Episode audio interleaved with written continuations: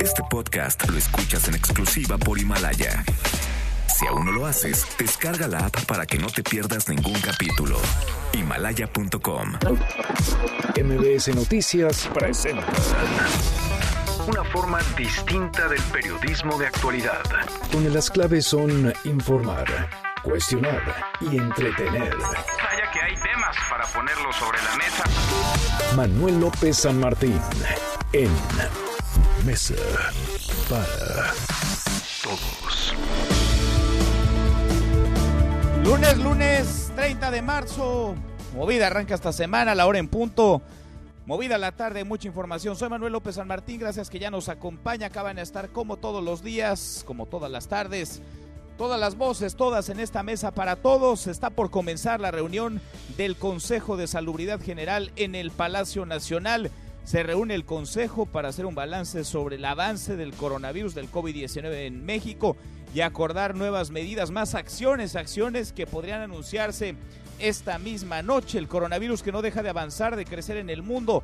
766.336 casos confirmados hasta ahora y contando. 36.873 muertos. Italia concentra alrededor de una tercera parte del total. Hablaremos de la polémica del fin de semana. El presidente López Obrador siguió con sus giras, siguió con sus eventos, pero ayer saludó de mano, personalmente se acercó a su camioneta a la madre de Joaquín El Chapo Guzmán, esto durante su visita a Badiraguato, Sinaloa. ¿Qué dijo el presidente López Obrador? Hoy en la mañanera se detuvo en el tema, aseguró que sí, ha recibido un par de cartas de madre del narcotraficante y lo va a ayudar. ¿Para qué? Lo vamos a platicar. Mucho que poner sobre la mesa esta tarde, arrancamos con las voces y las historias de hoy. Las voces de hoy. Andrés Manuel López Obrador, presidente de México. No tenemos nada que ocultar. No hay nada que pueda avergonzarnos, ni a ella ni a mí. Ella tiene todo el derecho, como madre, de defender a su hijo. La peste funesta es la corrupción, no un adulto mayor, que merece todo mi respeto. Felipe Calderón Hinojosa, expresidente de México. a mí me parece algo verdaderamente preocupante, ofensivo para las víctimas de ese cártel que ha sido terriblemente violento. De ahí a ir a saludar a los capos, a sus abogados y a sus familiares, honestamente me parece un despropósito. Ricardo Sheffield, procurador federal del consumidor. Vamos a empezar a ponerle una multa de 3 millones de pesos a los que tengan aumentos injustificados a sus precios. Claudia Sheinbaum, jefa de gobierno de la Ciudad de México. Ayer fue muy claro el doctor López Gatel en el sentido de que es indispensable mantenerse en casa. Son las voces de quienes hacen la noticia, los temas que están sobre la mesa y estas, las imperdibles de hoy, le entramos a la información. Está por comenzar la reunión del Consejo de Salubridad General. Hay una reunión justo ahora en el Palacio Nacional para hacer un balance, un nuevo corte de caja sobre el coronavirus en nuestro país, acordar más acciones. Hoy el presidente López Obrador habló del tema en la mañanera, esto dijo. Hoy, después de que se reúna el Consejo de Salubridad General a las 7 de la noche, como lo hacemos todos los días, el subsecretario de Salud, Hugo López Gatel, va a dar a conocer las acciones que se acordaron o que se van a acordar en el Consejo General. Le pido a todos los eh, mexicanos estemos atentos hoy a las 7. Bueno, estarían no solamente las autoridades de salud, sino también del Gabinete de Seguridad en esa conferencia, la de las 7 de la noche, la que se ofrece todas las tardes, noches en el Palacio Nacional. Bueno, a reserva de lo que se anuncie por la noche, el presidente López Obrador descartó que se contemple decretar el estado de sitio para que la gente se quede en casa. Eso sí se los puedo adelantar. No estado de sitio, no autoritarismo. Lo que decía el presidente Juárez, nada por la fuerza, todo por la razón y el derecho. Tenemos que convencer, tenemos que persuadir y afortunadamente contamos con el apoyo de la gente. Nos escuchan. Si no fuese así, entonces sería un desorden, un caos. Pero la gente que nos está viendo, que nos está escuchando, nos respeta como nosotros los respetamos a ellos. Bueno, y el presidente lo ha dicho una y otra vez, no hay sorpresa, no para actividades, no cambia su agenda. El miércoles de esta semana viajará a Tlaxiaco, Oaxaca. El fin de semana va a visitar hospitales y el domingo dará un informe de actividades ante medios. Ese día va a revelar el plan de reactivación económica. Además, dijo que no se dará ni un paso atrás en los megaproyectos, en los proyectos prioritarios de su sexenio. Y acá en nuestro país la curva sigue creciendo. Van 20 muertos y 993 contagios, casi mil ayer. Ayer se alcanzó un máximo de 145 casos nuevos en un día y contando, la media de edad de los pacientes es de 41 años. La Ciudad de México mantiene el primer sitio con 196 contagios, el Estado de México subió a segundo lugar, 119 contagios y Jalisco es el tercer sitio con 83. Aclaro, como todos los días, este es el conteo oficial, el corte de caja de la Secretaría de Salud que lleva un desfase ya de varias horas. Es un corte que se hace a la una de la tarde, los resultados se presentan a las 7 de la tarde noche, han pasado ya 24 horas del corte anterior.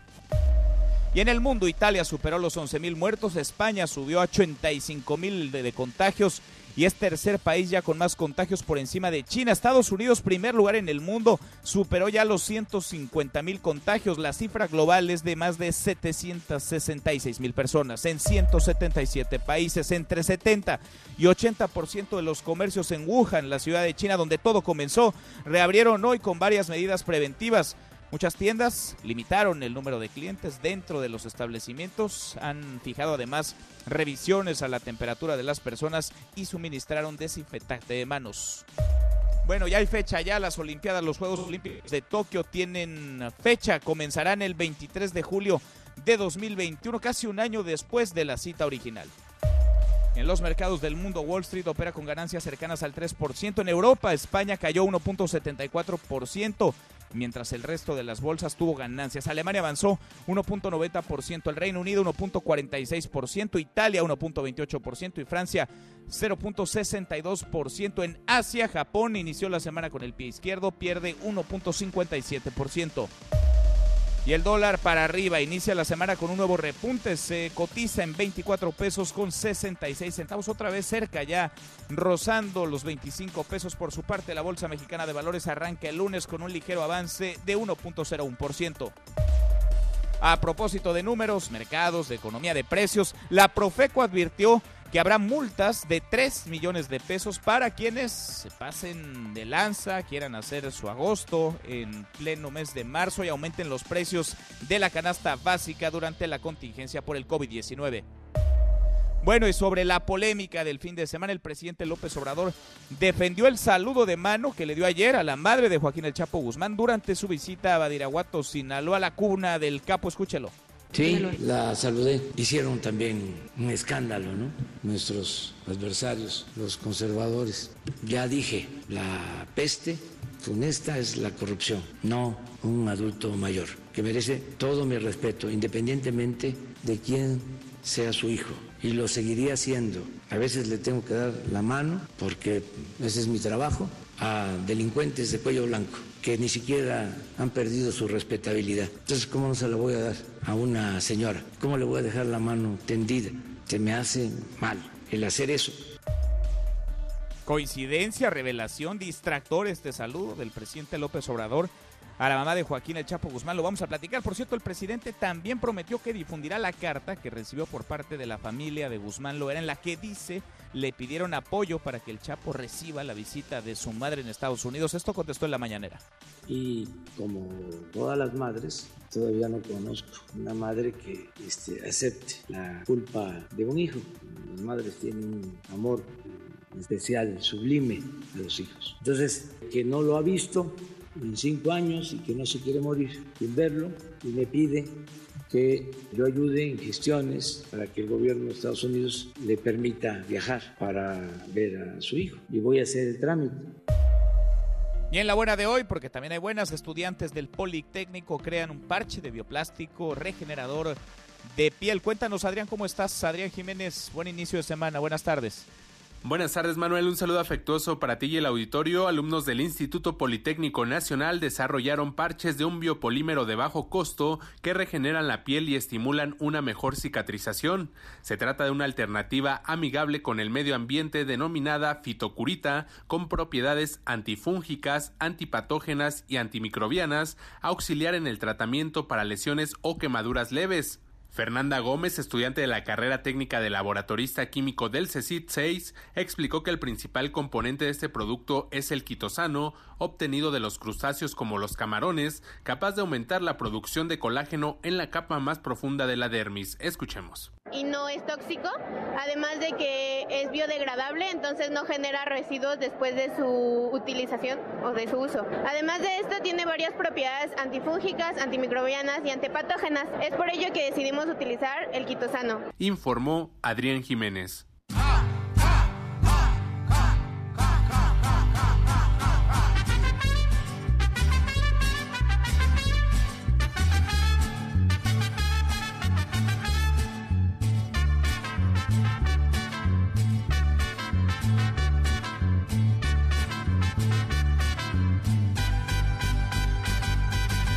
Mi querido Miyagi, nos estás poniendo a bailar este inicio de semana. Mira, me agarraste en curva, ¿eh? Pensé que era otra, pero ya le metieron mano también a esta canción a propósito de la coyuntura. ¿Cómo te va, Miyagi? Muy buenas tardes. Muy bien, Manuel. ¿Tú cómo estás? Bien, a todo dar. ¿Qué estamos escuchando? Pues estamos escuchando, como bien sabes, porque esto apareció el fin de semana. La policía de Quintana Roo grabó eh, El Mariachi Loco. Esta canción tan bonita, tan icónica de la fiesta, pero le cambió la letra y la adecuó para que se tenga los consejos mínimos e indispensables para poder mantener la, la, contingencia que vivimos en este momento. Mira, si quieres escuchar un poquito la letra, mira, le vamos a ir a Neto que le suba tantito. Ajá. Desde la garganta puede iniciar. En ese lugar se puede incubar. En ese lugar se puede incubar. Evitar los besos y saludar. Evitar los besos y saludar. Lavarse las manos, no hay que olvidar. Bueno, como escuchas, mi querido Manuel, no hay que saludar de beso, no. hay que mantener la sana distancia, mm. no hay que salir. Y bueno, cada vez eh, aumentan pues las manifestaciones de todo tipo para hacer frente a esta, a esta contingencia y también para que la gente entienda que se tiene que quedar en su casa. Una canción que todos no sabemos, que todos hemos bailado, ahora llena de consejos pegajosa. Oye, pero a ver, entonces, ¿esta la grabaron los propios policías? Así es, es el, digamos que son los mariachis, okay. el grupo de mariachis de la Policía Estatal de Quintana Roo. Mira, muy bien. Muy bien, me da gusto. Pues a bailar, Miyagi, y a seguir los consejos sobre todo. Te mando un abrazo y los escuchamos en un ratito. Nos escuchamos al rato, Manuel.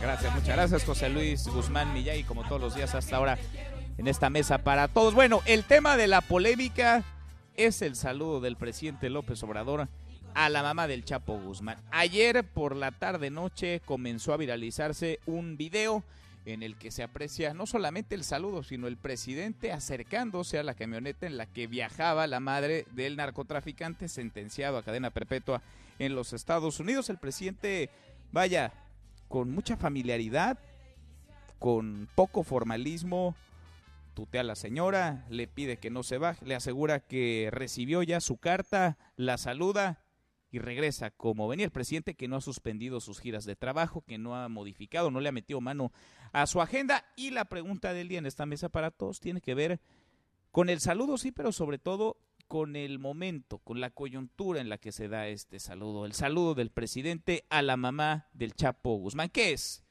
¿Un distractor? ¿Es coincidencia? ¿Es revelación? ¿O es simple y mera casualidad. Opine con el hashtag Mesa para Todos, abiertas ya nuestras vías de comunicación, el WhatsApp 5524991025, viene el teléfono en cabina 5166 1025. Pausa, vamos arrancando esta mesa, la Mesa para Todos. A toda la gente quiero informar, a toda la gente quiero informar que Quintana Roo no se va a dejar con este virus vamos a acabar. te levantes. Podrías perder tu lugar en la mesa para todos. Con Manuel López San Martín. Regresamos. Este es su archivo muerto en Mesa para Todos. Fragmento de la película Santa de Antonio Moreno. Se considera la primera película mexicana con sonido perfectamente sincrónico a la imagen. 30 de marzo 1932. Qué linda chiquilla eres, Santita. Y qué nombre tan bonito te pusieron. Así me pusieron por mi madrina, una señora, creo que italiana. Seguimos, volvemos a esta mesa, la mesa para todos. Reunión del Consejo de Salubridad General en el Palacio Nacional. Se podrían anunciar nuevas medidas, medidas más radicales hoy por la tarde-noche en la conferencia de las 7 de la noche en el Palacio Nacional. Hasta ahora en México el total de contagios se mantiene en 993, es el corte de ayer. 20 fallecidos. En el mundo el COVID-19 ha costado la vida ya más de 36 mil personas, son 766 mil 336 personas contagiadas, casos positivos y contando. Este virus representa una amenaza sin precedentes, pero también es una oportunidad sin precedentes para unirse como uno contra un enemigo común un enemigo contra la humanidad. Señor presidente, le solicitamos condonación del pago de impuestos sobre nómina, apoyo económico de dos salarios mínimos. No, que ni estén pensando en que van a haber condonaciones de impuestos. Va a haber una pérdida significativa de empleo. Queremos declarar formalmente el inicio de la fase 2. No salir a la calle sin que haya algo necesario, que nos obliga a salir. Lo mejor es quedarnos. Es nuestra última oportunidad de hacerlo y hacerlo ya. Y esto requiere que de manera masiva nos quedemos en casa. Por eso decimos quédate en casa, porque si lo haces tú y lo hacemos todos, es la única manera de reducir la transmisión de este virus. Que he dado positivo, he tomado todas las medidas del protocolo que se tiene que seguir para una persona infectada. Si fuera el caso que el licenciado López Obrador tuviera síntomas, sería atendido como corresponde a cualquier otro ser humano. ¿Por qué no obedece las indicaciones del personal de salud, señor? No voy a quedar en provocador, en provocación, y tú eres un provocador. ¿Saben qué quieren los conservadores? Que yo me aísle. Imagínense, no habría conducción. O sí, habría la conducción de ellos, porque en política no hay vacíos de poder. Los vacíos se llenan y eso es lo que ellos quieren, que haya un vacío para que se apoderen ellos, ¿no? Eh, un total de 993 confirmados, sospechosos hay 2.564 personas, dado como negativos a COVID un total de 4.955, la defunción de 20 personas. La única manera de reducir la transmisión es quedándonos en nuestras casas en forma masiva y durante un periodo de un mes. Y el del reforma, insistente, acosando. Oiga, usted está dando mal ejemplo. ¿Por qué no respeta usted las recomendaciones? ¿Por qué no se deja que le tomen la temperatura? Bajo en Culiacán y lo mismo, me toma la temperatura. Igual, 36. El primero que me pregunta sobre la mamá de este, Guzmán Loera es el, el del Reforma. Y lo mismo así, un acoso. O sea, ¿qué les pasa? El COVID-19 es el enemigo público número uno del mundo. El planeta entero trata de hacerle frente y de encontrar antídotos, vacunas para prevenir o para tratar de hacer frente a los efectos provocados por este coronavirus. La doctora Laura Palomares y su equipo de investigación están desarrollando una vacuna contra el SARS-CoV-2, partiendo del trabajo realizado en años recientes contra el dengue y el Zika. Yo le agradezco mucho a la doctora Palomares, investigadora del Instituto de Biotecnología de la UNAM, que practique con nosotros esta tarde. Gracias, doctora. Buenas tardes. ¿Qué tal? Muy buenas tardes, Manuel. Gracias por platicar con nosotros.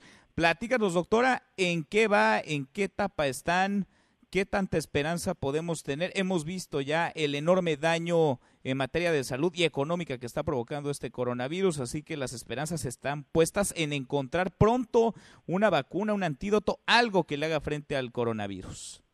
Sí, Manuel, muchas gracias por el interés. Bueno, esta vacuna está en etapas muy, muy tempranas. Apenas estamos haciendo los primeros ensayos de caracterización y todavía toma un camino largo para que puedan llegar al paciente. El desarrollo de vacunas es así, requiere mucho tiempo. ¿Cuánto tiempo llevan ustedes trabajando en esto? ¿De qué tamaño es el equipo con el que cuentas como investigadores, investigadoras? ¿Y cuáles son las fases que continuarían, digamos, en tanto el desarrollo y el inicio de pruebas?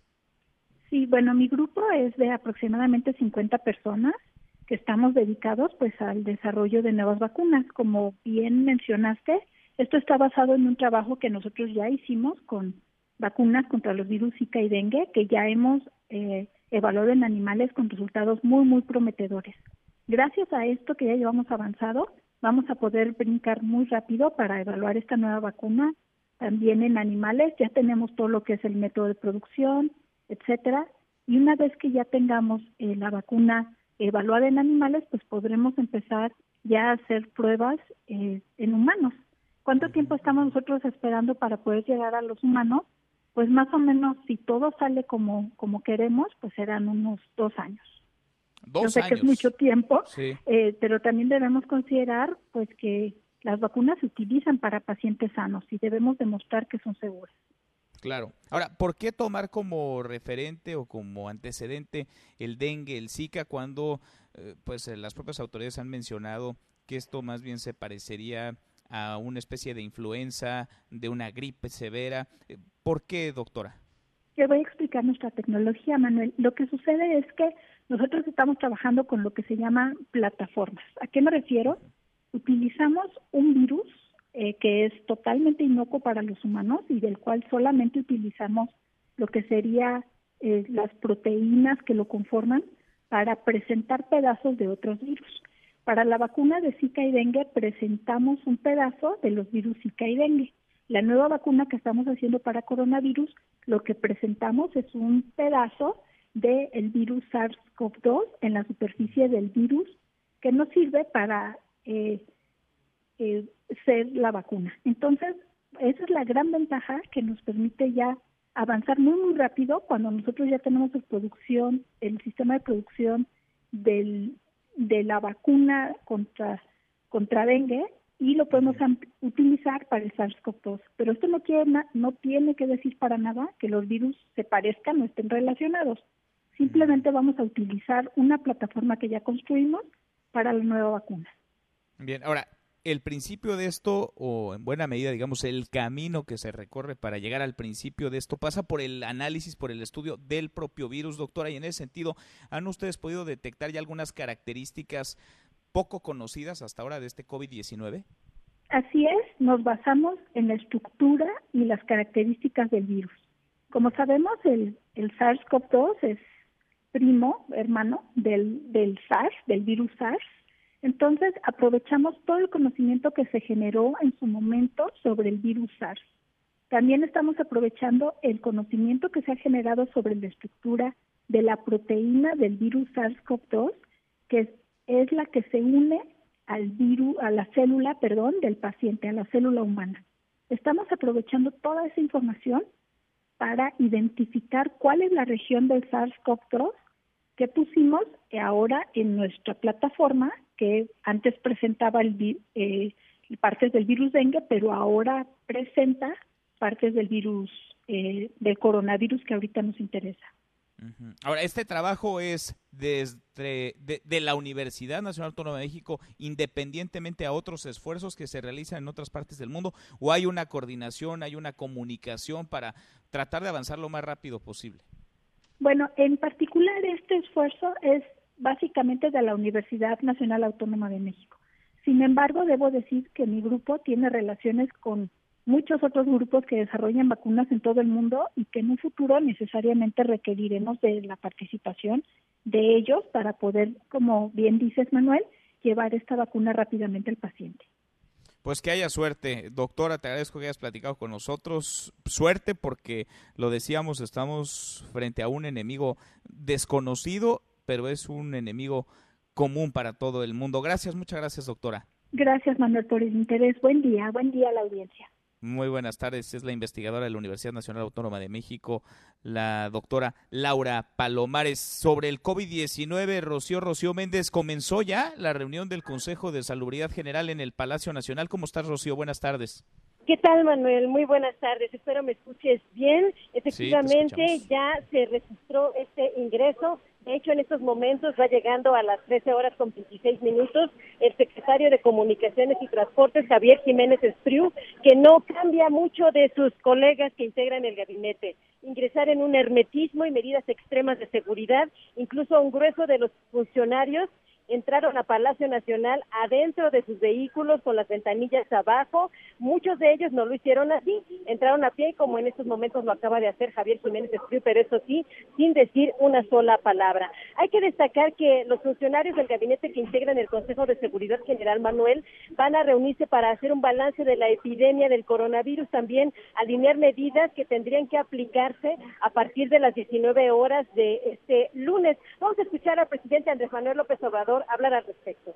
Para hacer un balance de la epidemia del coronavirus y aprobar medidas que vamos a aplicar, sobre todo el que continuemos insistiendo en quedarnos en casa y cuidarnos. Desde el principio venimos sosteniendo que esta epidemia no se cura solo en los hospitales, se cura en la familia. Tenemos una familia fraterna Adentro, Manuel, están los titulares de la Defensa y la Marina, la Cancillería, Bienestar, el sector científico representado por el rector de la UNAM, Enrique Graue, que fue muy respetuoso y pidió que se escuche al vocero oficial ante esta pandemia por parte del Gobierno de México, el doctor Hugo López Gatel, que dará su mensaje a partir de las 19 horas de esta tarde. También están todas las autoridades del sector salud encabezadas por Jorge Alcocer,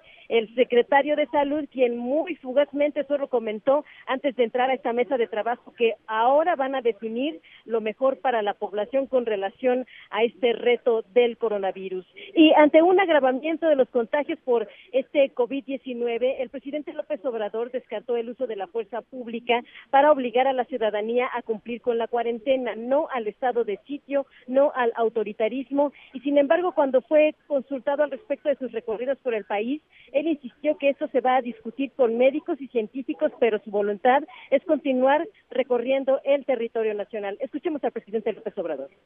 Por eso quisieran que yo desapareciera, ya, que me vaya a retiro, a cuarentena. Imagínense, en política nunca hay vacíos de poder, siempre se llenan. Si no hay conducción, pues entonces les dejamos el terreno a estos irresponsables, conservadores, corruptos. No, va a seguir habiendo conducción responsable para la transformación del país y al mismo tiempo vamos a salir airosos.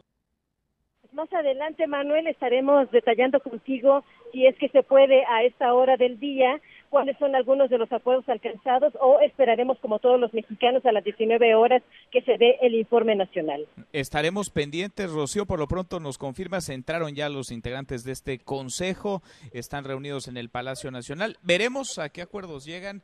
Veremos si hablan saliendo. Volvemos contigo, por supuesto, en un ratito. Y si no, pues a esperar a las 7 de la tarde noche. Oye, Rocío, aprovechando viaje sobre la polémica del fin de semana, este saludo entre el presidente López Obrador y la mamá de Joaquín El Chapo Guzmán. Vaya pues eh, polémica, ¿no? La que la que se armó y lo que dijo hoy el presidente López Obrador es un escándalo. ¿Qué comentó en la mañanera? Lo más importante es aclarar a quienes tenían dudas de que se hubiera registrado este encuentro, es que sí sucedió. El presidente Andrés Manuel López Obrador confirmó que saludó a la señora en esta breve reunión. Hablamos de la señora Consuelo Loera, madre de Joaquín El Chapo Guzmán, durante su visita ayer domingo a Badiraguato, Sinaloa. Él reconoció que la señora le entregó una carta en donde señala que quiere ver a su hijo, con quien no ha tenido contacto en los últimos cinco años. Y hay que detallar que el primer mandatario confirmó que la reunión se dio en La Tuna, donde vive la nonagenaria mujer, en un entronque de un camino que va de Culiacán a Badiraguato. Escuchemos al presidente López Obrador. Yo tengo la obligación de escuchar a todos. Me dice de la primera gestión que se hizo que no tuvo éxito y me pide ahora pues, que ella quiere ver a su hijo, que tiene cinco años que no lo ve. Yo le pedí al canciller que lo viera pero no depende de nosotros, depende del gobierno de Estados Unidos, de la embajada. Voy a dar la misma instrucción que hable con la embajada para pedirles lo que la señora nos solicita en cuanto a que quiere visitar a su hijo. Son cuestiones de carácter humanitario. Hay quienes no ven bien esto, ofrecemos disculpas, ni modo, yo no soy monedita de oro. El presidente también dijo que la señora Consuelo no tiene nada de qué avergonzarse, que tiene todo el derecho como madre de defender a su hijo y yo tengo la obligación de escuchar a todos los mexicanos, señaló el presidente López Obrador Manuel. Bueno, vaya, vaya polémica, ¿no? Este saludo es todo menos común, típico. Ahí está, lo dicho por el presidente López Obrador y la confirmación de que en efecto se dio este saludo entre la mamá del Chapo Guzmán y el propio presidente ayer en la cuna de Joaquín Guzmán Loera. Gracias, Rocío. Hasta pronto, Manuel. Muy buenas tardes, mi compañera Rocío Méndez, distractor, coincidencia, revelación. Ricardo Ravelo, experto en temas de seguridad y narcotráfico. Ricardo, gracias por platicar con nosotros. ¿Cómo estás? ¿Qué tal? Buenas tardes. Un gusto saludarles y a todo el equipo y al auditorio. Gracias. ¿Cómo leer, cómo ves este saludo entre el presidente y la mamá del Chapo? Bueno, mira, eh, son ya varios signos eh, que hemos visto desde octubre del año pasado a la fecha que dan cuenta de la cercanía que tiene el presidente con miembros del cártel de Sinaloa. Y hoy más que nunca, bueno, pues no lo ha negado. Este, a mí me parece que, bueno, esto no tiene precedente en la historia mexicana. Eh, yo recuerdo, por ejemplo, cuando los hermanos Arellano Félix se, entrevistaron con el nuncio apostólico en México, Girolamo Prillone, que asistieron aquí a la sede de la Ciudad de México, pero no recuerdo otro caso donde un presidente o un funcionario o alguien con cierta jerarquía ya política o ya religiosa haya sostenido en, encuentros con, con personajes y menos eh, saludos de esta naturaleza. Eh, obviamente, eh, el presidente tiene razón, él está abierto a escuchar a todos los mexicanos, pero en este caso, a mí me parece que hay un, hay un punto de excepción. Son personas ligadas al cártel de Sinaloa, que es una organización criminal perseguida en todo el mundo, sobre todo por el gobierno de Estados Unidos, y que en México tienen antecedentes eh, criminales, la mayoría de ellos, que están debidamente documentados por las autoridades mexicanas desde hace mucho tiempo. Cualquier presidente, por lo menos yo recuerdo desde Salinas a la fecha, eh, han, han marcado una distancia con respecto a estos personajes. Ha habido muchos intentos incluso de, de entrevistarse con los mandatarios, de enviarles mensajes a funcionarios, pero se ha mantenido una distancia por lo menos a nivel público, que impida que se desaten eh, lecturas eh, que en principio pues dan cuenta de una cercanía. Eh, el caso de, de, Ovidio en octubre fue un, una marcó un, un precedente importante de cómo el gobierno cede ante las presiones de esta organización criminal Luego el cártel le, le ofrece una serie de agradecimientos, los abogados también. Y bueno, hasta ahora eh, lo que sí queda claro es que con independencia de que el presidente diga que no tiene ningún compromiso con ellos, lo cierto es que desde octubre a la fecha no hay una sola acción oficial en contra de ningún miembro del cártel de Sinaloa. Así de claro. sí, sí, sí, Después de los hechos de octubre, Sí. Sí, sí, A ver, así de claro y así de contundente, después del culiacanazo, ¿no? Después de lo que vimos, porque si se dieron encuentros en algún otro momento durante otros gobiernos, esos se mantuvieron en la secrecía absoluta, no nos enteramos de ellos, no lo sabemos. Pues aquí hay un video viralizándose en redes sociales en donde se ve, no lo sé, Ricardo, cómo lo leas tú, pero se observa pues cierta confianza entre la mamá, el presidente, tutea al presidente a la madre, se acerca a la camioneta en la que está, vaya, entendemos que la señora es una persona mayor de edad, tiene más de 90 años, pero el marco, ¿no? La situación en la que se da, el sitio en el que se da el encuentro, que es la tierra, la cuna de Joaquín el Chapo Guzmán, y en el día del cumpleaños de Ovidio Guzmán, Ricardo. Sí, además, y hay un dato, por ejemplo, en el mes de enero supimos por distintos medios de información y por redes que se casó la hija del Chapo en Guadalajara, que hubo una, una ceremonia importantísima, eh, que cerraron las calles eh, aledañas a la catedral. Y cuando le preguntaron al presidente por qué no habían hecho nada, si hay una orden de arresto internacional contra Ovidio, que fue uno de los invitados según las, los, estas informaciones, pues simplemente dijo que no estaba enterado, que no se había enterado. Y en ese tenor, eh, opinó eh, el gobernador de Sinaloa, el alcalde de Culiacán y, el obispo de, esa ciudad también. Es decir, hay una suerte de, de, complicidad en el silencio. Eh, ahora, esta, digamos, manera coloquial, eh, tan natural que se dio en el saludo, pues da cuenta de que no son extraños. Es decir, por lo menos hay, hay una cierta empatía da cuenta esta, este encuentro. Y, y bueno, pues eh, el, el, presidente se mueve al filo de la navaja, es decir, justificando que él está abierto para todos los mexicanos.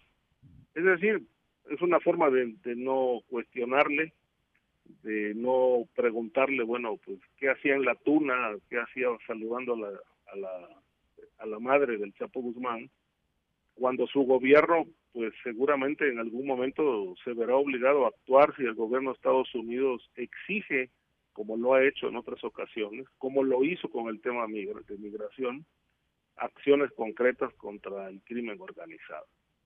Eh, me parece que es un tema delicado que desata muchas lecturas, y lecturas muy, muy serias, ¿no? Eh, preguntas que, que se imponen, es decir, hasta dónde realmente el presidente López Obrador, cuando era candidato, pactó con los cárteles para que no lo asesinaran, para dejar de ser un peligro no solamente para México, sino para el crimen organizado. Hasta dónde realmente llegó financiado por alguna organización criminal, este, porque en la, campaña de 2012 se dijo siempre que lo que le faltó fue dinero en la recta final y por eso no ganó y en esta ocasión lo que le sobró fue dinero. No sabemos de dónde fondeó tanto dinero para sacar adelante el proyecto presidencial. Fue Sinaloa quien financió la campaña. ¿Por qué tanta deferencia para este grupo criminal? ¿Por qué tantas atenciones y concesiones? Hay muchísimas preguntas Muchísimas. que en este momento no tienen respuesta. Muchas preguntas y muchas lecturas. Distractor, coincidencia, revelación o una casualidad, lo que se antoja imposible. Ricardo, te agradezco, muchas gracias. A ustedes, buenas tardes.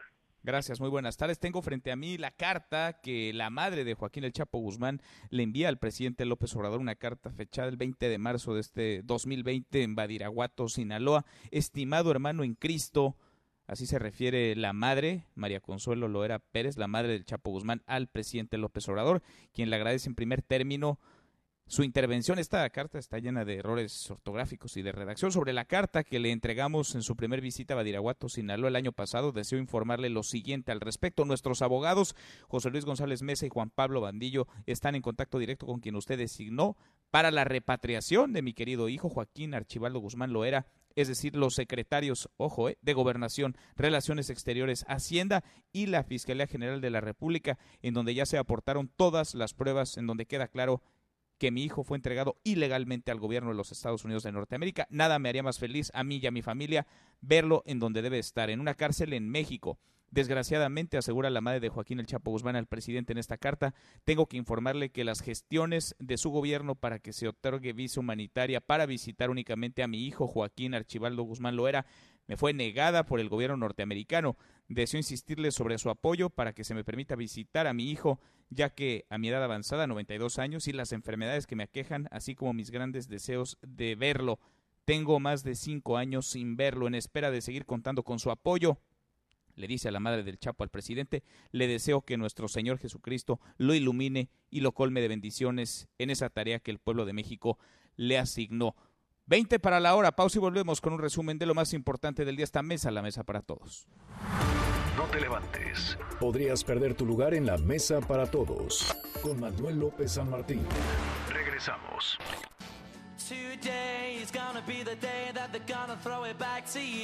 Reunión de Oasis no será emocionante, dice Noel Gallagher. El principal compositor de la agrupación británica ha dicho que una reunión de Oasis no será tan especial como la primera vez, porque ahora los fans se pasarían todo el concierto grabando con sus teléfonos móviles.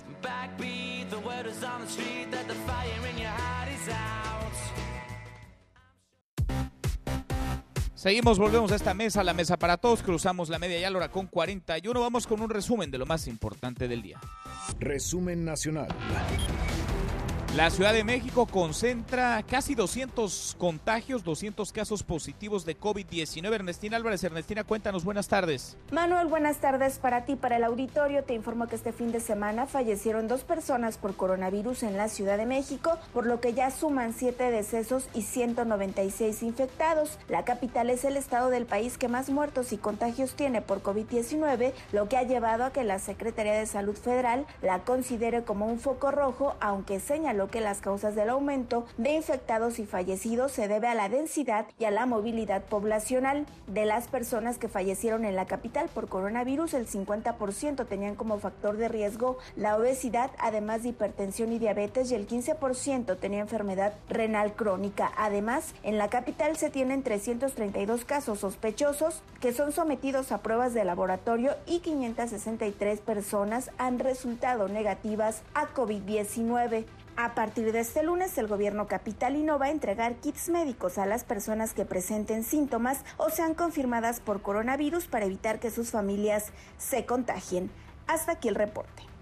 Gracias, muchas gracias Ernestina. Vamos ahora al Estado de México. El Estado de México, que es ya el eh, segundo estado, la segunda entidad con más casos confirmados. Juan Gabriel González. Juan Gabriel, buenas tardes. Manuel Auditorio, buenas tardes. Mientras la Secretaría de Salud del Estado de México tiene registro de 74 casos positivos de COVID-19, el gobierno federal ya ubicó a la entidad mexiquense en color amarillo dentro del mapa nacional, que significa que tiene más de 100 infectados por coronavirus. Al mismo tiempo, han arreciado las protestas de personal médico y de enfermería en diferentes hospitales y clínicas de la entidad. El fin de semana y este lunes, los nosocomios Adolfo López Mateos y Mónica Pretelini en Toluca, así como los centros de salud de Lerma, Jalatlaco y Xonacatlán, registraron reclamos de personal sanitario porque no tienen los insumos para enfrentar la emergencia. Gel antibacterial, jabón, cubrebocas, somos los soldados de la salud, pero nos mandan a esta, a esta guerra de esta enfermedad sin armas para poder nosotros afrontarla. Por su parte, el gobernador Alfredo del Mazo inició reuniones de trabajo a distancia, es decir, mediante videollamadas sostiene actividades con su gabinete a efecto de mantener el aislamiento y la sana distancia entre funcionarios estatales. Es la información, continuamos en Mesa para Todos. Gracias Juan Gabriel del Estado de México a Jalisco. El coronavirus, Fátima Aguilar. Fátima, buenas tardes. Buenas tardes, Manuel. Saludos a ti y al auditorio. Informarles que el incumplimiento del proveedor con la entrega de pruebas rápidas para Jalisco a fin de hacer una mayor detección de casos de COVID-19 impidió al gobierno estatal iniciar este programa que busca tomar 600 pruebas diarias. El gobernador Enrique Alfaro Ramírez confirmó que ISA Farmacéutica les quedó mal en la compra de 20 mil pruebas por 20 millones 600 mil pesos. Sin embargo, la intención de aplicarlas sigue en pie y se continúa buscando alternativas para obtenerlas. La coordinadora de Desarrollo Social, Ana Bárbara Casillas, aseguró que se cuidará que tengan la confiabilidad requerida. Estamos haciendo todas las cuestiones para que podamos tener esas pruebas o incluso buscando alternativas de esas pruebas siempre y cuando estén avaladas por alguna agencia de salubridad internacional o de otra nación. Mientras tanto, en la entidad van 68 casos confirmados, de los cuales cuatro son asintomáticos. Se han reportado dos defunciones y dos personas más permanecen hospitalizadas en estado grave. Es el reporte desde Jalisco. Continuamos en Mesa para Todos. Gracias, Fátima. Y de Jalisco a Nuevo León, Judith Medrano, Judith del COVID-19 y su avance. Buenas tardes. Hola Manuel, te saludo con gusto. En Nuevo León, 10 personas que fueron diagnosticadas con COVID-19 se recuperaron satisfactoriamente y ya realizan sus actividades de manera normal. El secretario de Salud de Nuevo León, Manuel de la Oca Vasos, informó que tras llevar una cuarentena en casa y con medicamento, los pacientes se encuentran en buen estado de salud. Del total de personas que dieron positivo, suman 109 entre los analizados por la Secretaría de Salud y los que se realizaron en hospitales privados. La mayor parte de los contagios se generó en los municipios de San Pedro, Monterrey y Guadalupe. Hasta aquí mi información, Manuel. Continuamos en más en Mesa para Todos. Gracias, muchas gracias. Y vamos a Yucatán. En Yucatán de plano van a castigar con cárcel, con tres años de prisión, a quien no se quede en casa, quien no respete el aislamiento. Herbert Escalante. Herbert, buenas tardes. Así es, el gobernador de Yucatán, Mauricio Vila Rosal, advirtió que habrá castigo de hasta tres años de cárcel para las personas enfermas de COVID-19 que no acaten las medidas de aislamiento dictadas por el gobierno del estado, pues aseguró que la intención es evitar más contagios en la entidad. A través de sus redes sociales publicó que no permitirán que la salud de la población yucateca se ponga en riesgo, por lo que la persona que presente los síntomas o haya sido diagnosticada con esa enfermedad y no acate las medidas de aislamiento será castigada con prisión y además podrá ser acreedora a una multa de hasta 86.800 pesos. Al respecto, el presidente del Congreso del Estado, Felipe Cervera Hernández, declaró que la medida no tiene novedad, ya que está establecida en el Código Penal desde hace tiempo, pero todo parece indicar, dijo, que el mensaje de Vila es una forma de intimidar a la población. Escuchemos. Lo que evidentemente se está manejando de manera pública, bueno, pues sí es una forma de intimidar a la población, porque también, así como hay gente muy responsable, hay gente muy irresponsable. Si es correcto o no que el gobernador esté encabezando este tema, bueno, podría ser discutible el tema. Yo creo que a todos nos interesa ahorita el tema de la salud. Y yo, más que estar teniendo que amenazar, primero me concentraría en hacer un llamado a la población y los yucatecos estamos haciendo un gran esfuerzo. Por su parte, el gobierno de Yucatán señaló que la ley de salud dictamina que podrá privarse de su libertad a quienes interfieran o se opongan al ejercicio de las funciones de las autoridades sanitarias o se nieguen a cumplir con los requerimientos de las disposiciones del gobierno, provocando con ello un peligro a la salud de las personas. Por cierto, en Yucatán se tiene el reporte de 41 personas enfermas de COVID-19. Gracias, Herbert. Muy buenas tardes. Hasta aquí el reporte. Saludos. Mi compañero Herbert Escalante. Hasta aquí el resumen con lo más importante del día. Pausa y volvemos. Hay más en esta mesa, la mesa para todos. Información para el nuevo milenio. Mesa para todos. Con Manuel López San Martín. Regresamos. Más información y análisis en Mesa para todos. Con Manuel López San Martín. Los numeritos del día. Citlali Sáenz, Citlali, qué gusto saludarte, ¿cómo estás? Hola Manuel, muy bien, buenas tardes a ti, buenas tardes también a nuestros amigos del auditorio. Pues en esta primera jornada de la semana inician ganando los principales índices en Estados Unidos y en nuestro país. El Dow Jones Industrial avanza 2.07%, gana el Nasdaq 3.40% y también en México la bolsa mexicana está avanzando 1.38%, se ubica en 34.273.04 unidades. En el mercado cambiario, dólar de metanilla bancaria se compra en 23 pesos con 60 centavos, se vende en 24 pesos con 53 el euro se compra en 26 pesos con 60, se vende en 26 pesos con 65 centavos. Y te comento brevemente, Manuel, que hace un rato la Comisión de Cambios que está conformada por el Banco de México y la Secretaría de Hacienda activaron el mecanismo, bueno, la Comisión de Cambios activó el mecanismo de la línea SUA. Esta es una línea de recursos que había establecido la semana pasada con la Reserva Federal de Estados Unidos fueron son 60 mil millones de dólares. Estos recursos provienen de esta línea SWAP y serían utilizados para llevar a cabo subastas de crédito en dólares con las instituciones de crédito de nuestro país. Esto, pues, un poco con el objetivo de darle respiro a la moneda mexicana frente a la presión que sufre por el dólar estadounidense. Manuel, mi reporte al auditorio. Que vaya, que hace falta. Gracias, Itali. Muy buenas tardes. Buenas tardes.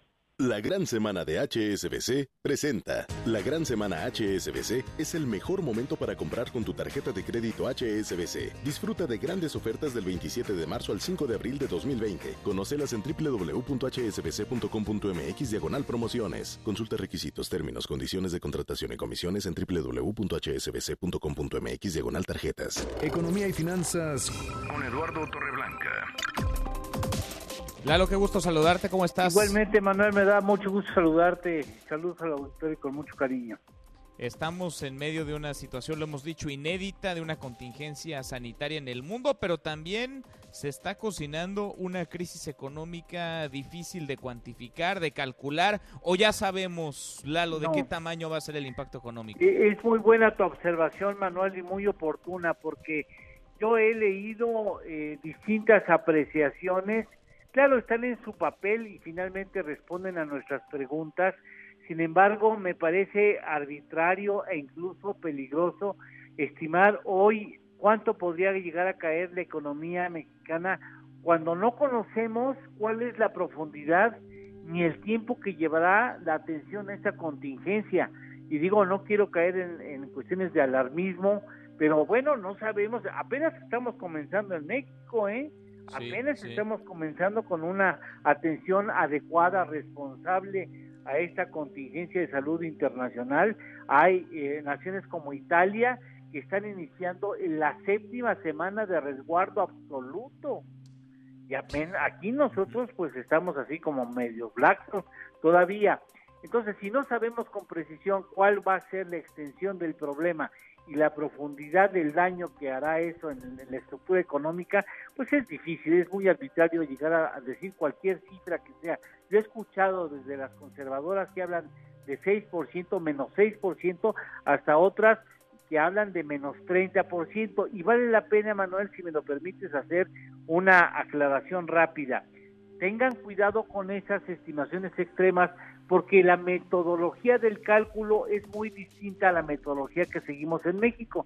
A esas, esos menos 30 surgen de tratar de comparar un trimestre, el segundo contra el primer trimestre, que por cierto el segundo trimestre, por supuesto, apenas va a comenzar, pero bueno, eh, hacen esa diferenciación y eso lo multiplican por cuatro, que no es la misma metodología que se sigue en México. Por ello, es muy importante no dejarse guiar por ninguna de las estimaciones. Hay que ver que esto avance, que logramos controlar este, el pico de ascenso en los contagios y hasta entonces estimemos con responsabilidad cuánto pudiera llegar a caer la economía. Que, eh, que va a caer, pues indudablemente va a caer, no hay de otra, pero vamos a ver qué tan fuerte es la caída. Vale la pena recordar que en el 2009 la caída fue de 5.95%, pero esta seguramente podrá ser superior por la extensión en el tiempo. Sin duda, pero aún es difícil, ¿no? Es muy difícil calcularlo, como ya bien lo explicas, Lalo. Hay algunos que parecen frotarse las manos, ¿eh? Para que el impacto ah, sea mayor. Sí, desafortunadamente. Aquí perdemos todos, Manuel. Todos, Entonces, entre menos sea el impacto, mejor para todos. No podemos apostar a que al país este, le vaya mal, ¿eh? Sin duda. ¿Lalo tenemos postre? Por supuesto que sí. En 20 años, eh, perdón, eh, desde 1902 a la fecha, la economía mexicana ha presentado signos de, crecimiento negativos en 20 años, de 1902 a la fecha. El más profundo en 1932 con un menos 14.8%. Híjole, híjole. Hasta ahora lo has dicho bien. Lalo, un abrazo. Gracias. Igualmente, Manuel, y saludos al auditorio. Muy buenas tardes. La gran semana de HSBC presentó. Manuel López San Martín es el anfitrión de esta mesa para todos. Cerramos esta primera hora saludando a nuestros amigos de Zacatecas. Zacatecas, allá nos escuchan a través de Sonido Estrella en el 89.9 de FM. Pausa y volvemos con la segunda de esta mesa, la mesa para todos. Información para el nuevo milenio. Mesa para todos con Manuel López San Martín. Regresamos. Más información y análisis en Mesa para Todos con Manuel López San Martín.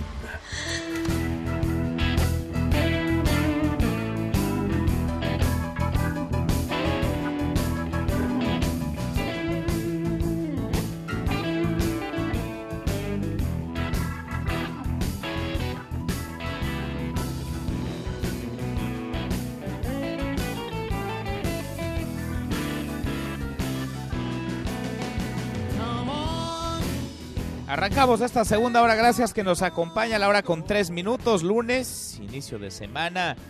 Ya vamos el lunes 30 de marzo, movido, intenso este lunes, cargado, lleno de información. Soy Manuel López San Martín. Revisamos las redes, cómo se mueven las cosas en Twitter de las redes, esta mesa, la mesa para todos. Caemos en las redes. Bueno, se mueve desde ayer por la noche el hashtag Chapo, hashtag Badiraguato. Y es que el presidente López Obrador, ayer también se mueve el hashtag Ovidio. Ayer, el mero día en el que Ovidio Guzmán, hijo de Joaquín El Chapo Guzmán, cumplió 30 años, estuvo en Badiraguato, Sinaloa y saludó de mano, ya digamos, no solamente contraviniendo, olvidándose de la sana distancia a la madre de Joaquín el Chapo Guzmán, el presidente se acercó a la camioneta en la que la señora viajaba, le dio la mano, le dijo que había recibido ya su carta. Escuche el saludo entre el presidente López Obrador y la madre y sobre todo la defensa que hizo el presidente a este encuentro hoy en la mañanera.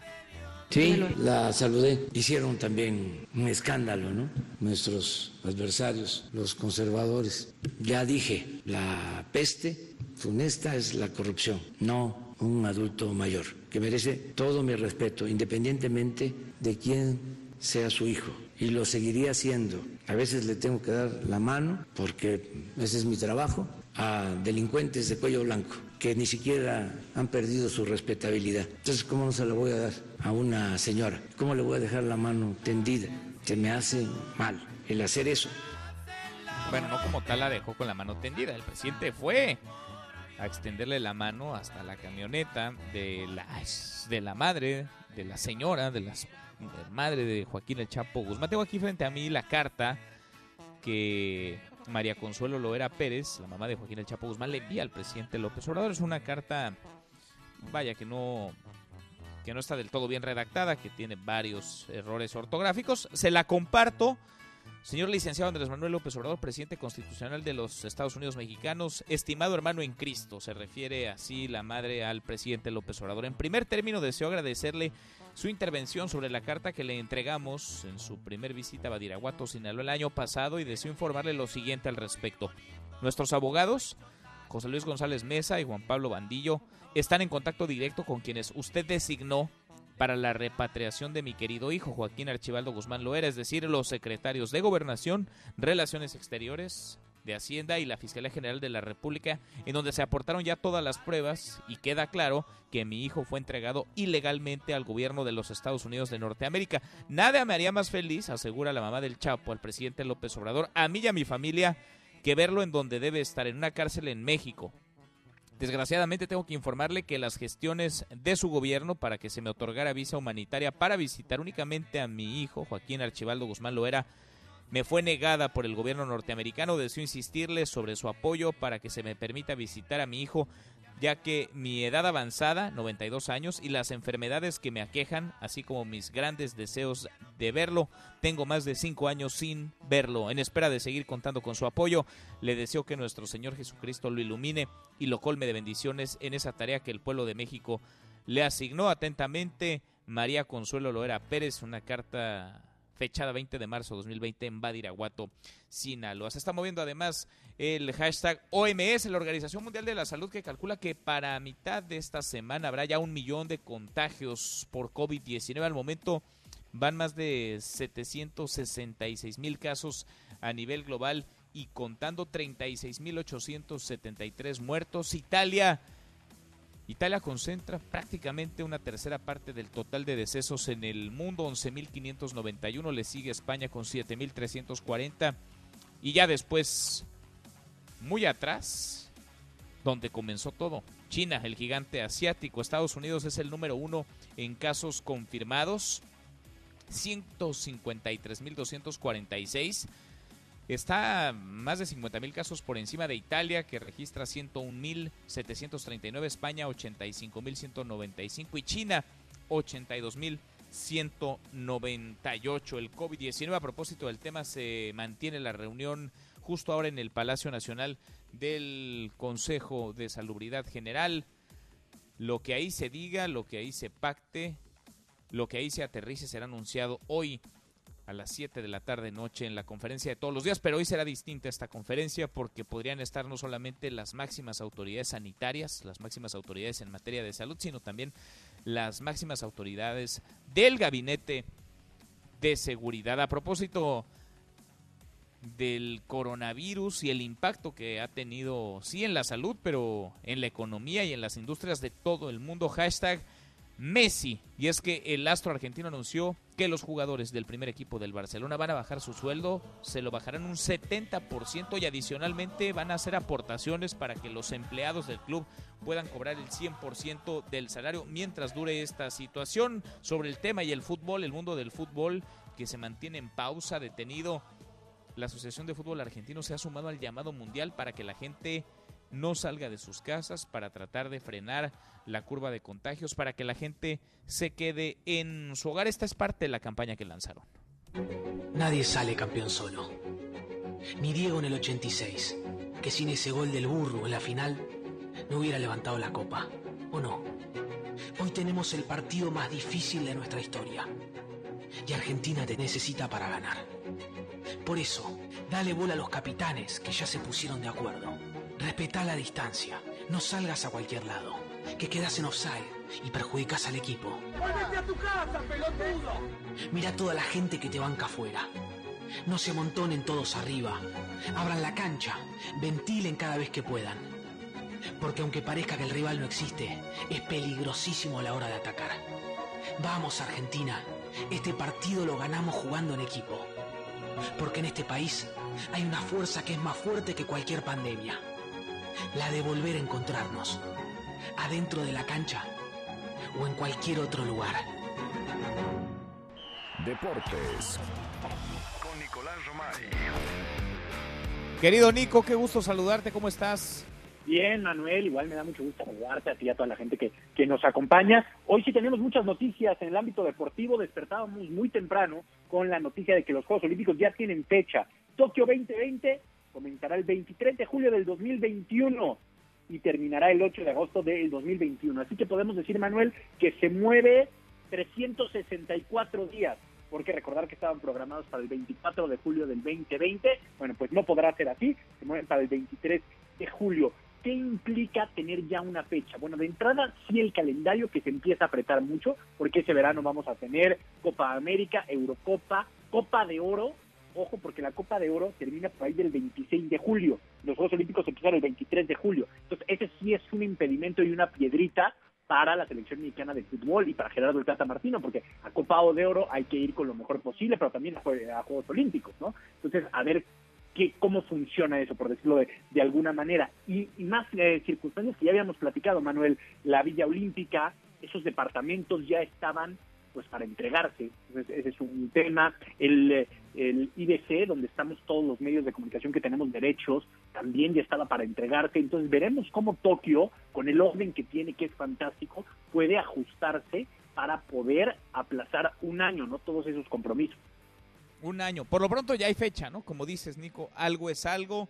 Un año prácticamente se mueve, se recalendariza. Habrá que hacer muchos planes, esperar que el mundo no los eche a perder y que los ciclos sigan, ¿no? Habrá que apretar, sí, habrá mucha más actividad, pero estoy seguro que Nico, después de esta escasez que hemos vivido, la vamos a agradecer.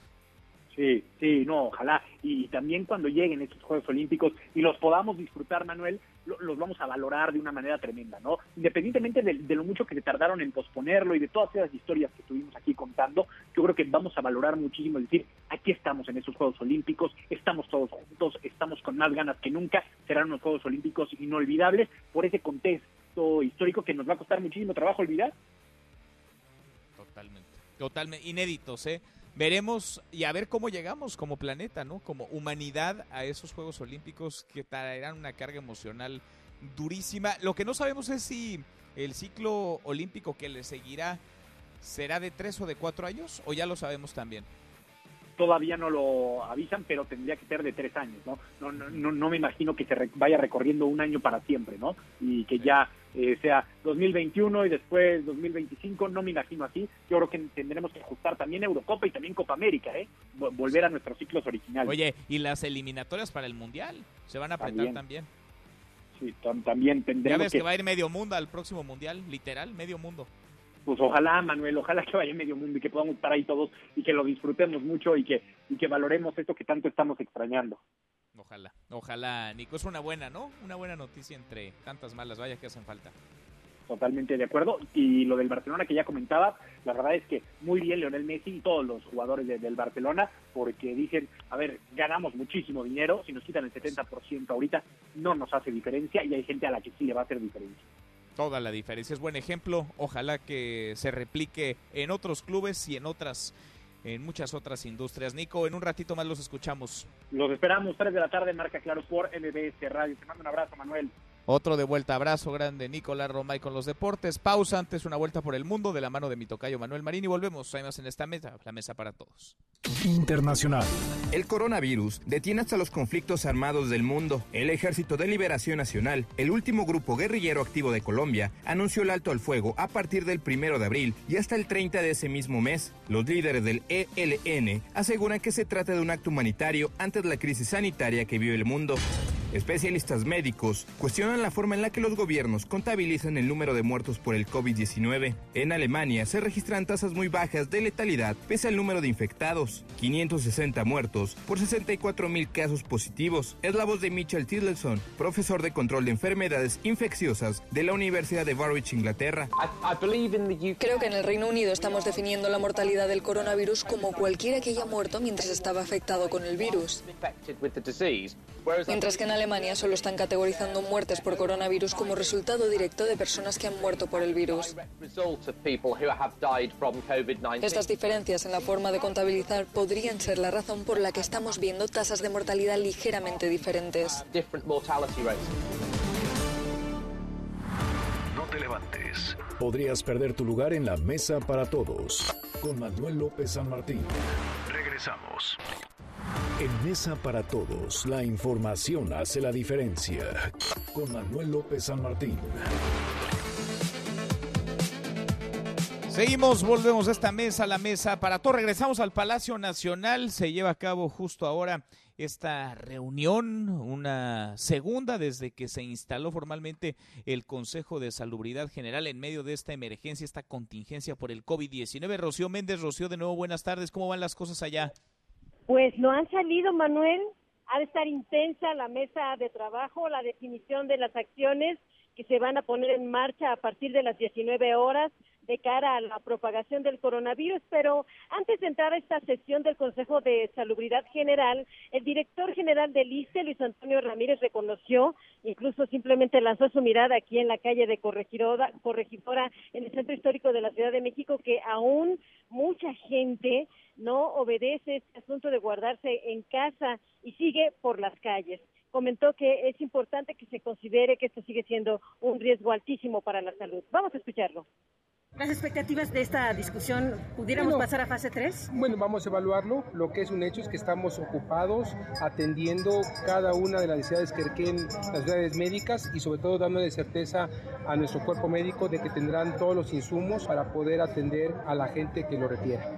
Y yo creo que el tema va a ir más relacionado a tratar de seguir induciendo a la gente que se guarde en su casa, que haga un esfuerzo adicional para mantenernos el mayor tiempo en nuestra casa y solamente salir para lo más indispensable. Creo que estamos en el momento todavía oportuno para tratar de que el contagio no crezca y, tratar de evitar los problemas en nuestro país.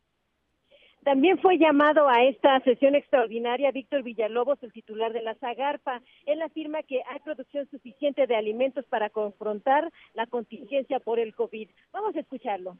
Claramente estamos discutiendo las medidas que a través de la Secretaría de Salud se están informando, pero es muy importante, por ejemplo, desde el punto de vista del sector de la agricultura, garantizar la alimentación para, todo, para toda la población. No va a parar la alimentación y no tenemos problemas respecto al abasto. No tiene por qué subir, no hay necesidad de subir los precios porque tenemos abasto suficiente. Pues estaremos esperando a que salgan estos funcionarios para informarte oportunamente, Manuel. Bueno, siguen reunidos entonces a puerta cerrada. De todas formas, Rocío, si no nos cuentan en el chacaleo que les harán seguramente ustedes quienes están allá apostados a las puertas del Palacio Nacional, los funcionarios que participaron en esta reunión, nos enteramos al rato, ¿no? A las 7. Sin duda alguna, hay que reconocer que se está dando reforzamiento a la figura del vocero oficial ante esta pandemia, que es el doctor Hugo López Gatel, también subsecretario de Prevención y Promoción de la Salud, y por lo mismo todos han sido muy respetuosos, incluso al inicio, de no emitir una sola palabra para que no haya terceras versiones de lo que va a significar un ordenamiento y lineamientos generales que tendríamos que asumir como ciudadanos a partir de las 19 horas. Por eso es muy buena la recomendación que haces. Veremos de todos modos si alguien quiere conversar, con todo gusto te mandamos la información, pero sin duda alguna será disuelta cualquier duda a partir de las 19 horas. Pendientes. Todavía no sabemos quiénes estarán en la conferencia de todos los días ahí en el Palacio al ratito. No, no tenemos las referencias de quiénes acudirán. Sin duda alguna, la primera cabeza será el propio Hugo López Gatel. Dudamos que esté el presidente de la República presente porque para ello ha designado estas tareas a su secretario de Salud. Estamos pendientes y en contacto contigo a ver si algo pasa, si algo se mueve allá en el Palacio Nacional. Gracias, Informamos de inmediato, Manuel. Hasta pronto. Hasta muy pronto, muy buenas tardes. Se habla, se especula, hay muchos rumores, hay grilla también, que estarán por la tarde-noche ahí la secretaria de Gobernación, Olga Sánchez Cordero, el canciller Marcelo Ebrard. Veremos, por lo pronto se están tomando medidas, se anunciarán en unas horas más. En tres, cuatro horas sabremos estas nuevas medidas que se implementarán a partir de ya en nuestro país a propósito del COVID-19. Y sobre los números, sobre los numeritos, pues está también la aprobación del presidente López Obrador, la aprobación que no está en su mejor estado de salud. Roy Campos, presidente de Consulta Mitowski. Querido Roy, qué gusto saludarte. ¿Cómo estás? Muy bien, Manuel. Encerrado, ¿eh? Yo estoy enclaustrado todavía. Haces bien. Quédate en casa, mi querido Roy. Yo también hago lo propio para hacer este programa, esta mesa para todos. La salud de la aprobación del presidente López Obrador no está en su mejor nivel, Roy. Mal, mal, mal. Ahora, mal pero es natural. O sea, digamos, a ver, con el nivel de crisis que estamos viendo, estamos viendo, a ver, una afectación económica, porque espero que en la reunión que estén teniendo ahorita también consideren la afectación económica que se está haciendo. Pues sí. O sea, una afectación económica que te genera incertidumbre de tu futuro económico y de vida. Una afectación de salud que te, que te da cierta certeza de que el país no va a aguantar y de que tu salud está en riesgo y luego un presidente que de alguna manera da, da, una comunicación encontrada de que por un lado el gobierno te dice quédate y luego por otro lado él te dice no hay tanta bronca, quédate pero no tanto, sí te genera cierta incertidumbre. El caso es que él ya lleva más de cinco semanas bajando, empezó hace dos semanas, hablábamos del, del feminismo, hablábamos de otros temas, pero en las últimas tres, desde el 11 de marzo prácticamente, todo ha sido coronavirus y todo le ha golpeado. ¿No? al grado de que ahorita está en 49.2, eh, tiene en contra casi el 51, ya no está en los niveles eh, altísimos, al contrario, eh, y, al, y al revés, con una tendencia a la baja que le debe, no sé si le preocupa, ¿no? Porque yo creo que si es un estadista le está preocupando más lo que el país está ahorita viviendo que su aprobación. Sin duda, sin duda. Ahora, dejó de dictar él ya la agenda es la realidad, ¿no? Quien lo hace, la que se impone, pero es la primera vez, Roy, vaya, en los últimos días es la primera ocasión desde que comenzó el gobierno, el sexenio, en que está por debajo del 50% de aprobación. Un presidente que es muy popular, ¿no? Y que llegó con una enorme ola de expectativa y de aprobación. Sí, y, con, la, con unas redes sociales en general en contra, ¿no? que las tenía todas a favor al principio, en este momento es en contra, eh, la ola en contra empezó desde que empezó a sacar el avión presidencial, que empezó a, no ha podido ¿Quién se acuerda hoy del boleto, no? ¿Quién se acuerda del avión, que era su tema, no? Oye, y eh, aunque te acuerdes, ¿a quién le va a alcanzar para gastar 500 pesos en un cachito para la rifa de un avión? Donde sí, el avión, además. Sí, cuando te dicen quédate en tu casa, no salgas si no tienes para comer, pues que vas a andar pensando en un cachito de avión, no un pues cachito del boleto, ¿no? Es decir, no ha podido poner la agenda. El día de ayer alguien dijo que lo de la, la darle la mano a la mamá del Chapo era un intento de poner agenda. Yo creo que no, o sea, él no planeó eso, pues, o sea, él decidió sí saludarla, pero no es un asunto de poner agenda, ¿no? O sea, eh, es muy difícil vencer a la agenda del coronavirus y del desastre económico. Imagínate a los hoteleros, a los, maleteros, taxistas en Cancún, con una ocupación de 12% este fin de semana, que estén pensando en darle la que le dio la mano a la mamá del Chapo. Están pensando en qué hacer con su economía. ¿A qué se van a dedicar estos días? Entonces yo creo que el anuncio, fíjate, hay tres anuncios importantes que se nos vienen. El día de hoy en la noche es muy importante. El domingo próximo, en su informe del 5 de abril, para ver cuáles van a ser estos apoyos que va a dar a las poblaciones afectadas. Y el 19 de abril, que se termina el famoso encierro escolar al 18 de abril, ¿qué va a pasar a partir de ahí? O sea, son tres anuncios que se nos vienen en estos abril. Híjole, y son claves, ¿eh? Cada uno de ellos son claves para lo sanitario, para la emergencia de salud en la que nos encontramos y para, el futuro para lo económico, claro, claro, porque el sexenio va a quedar marcado por esta situación en la que nos encontramos. Roy, pues ahí está la aprobación, la vamos platicando como siempre contigo. Por lo pronto registramos el punto más bajo desde que comenzó el sexenio, un poquito alrededor de un año y tres meses. Así anda la aprobación del, del presidente López Obrador. Abrazo, Roy, gracias. Hasta luego, Manuel.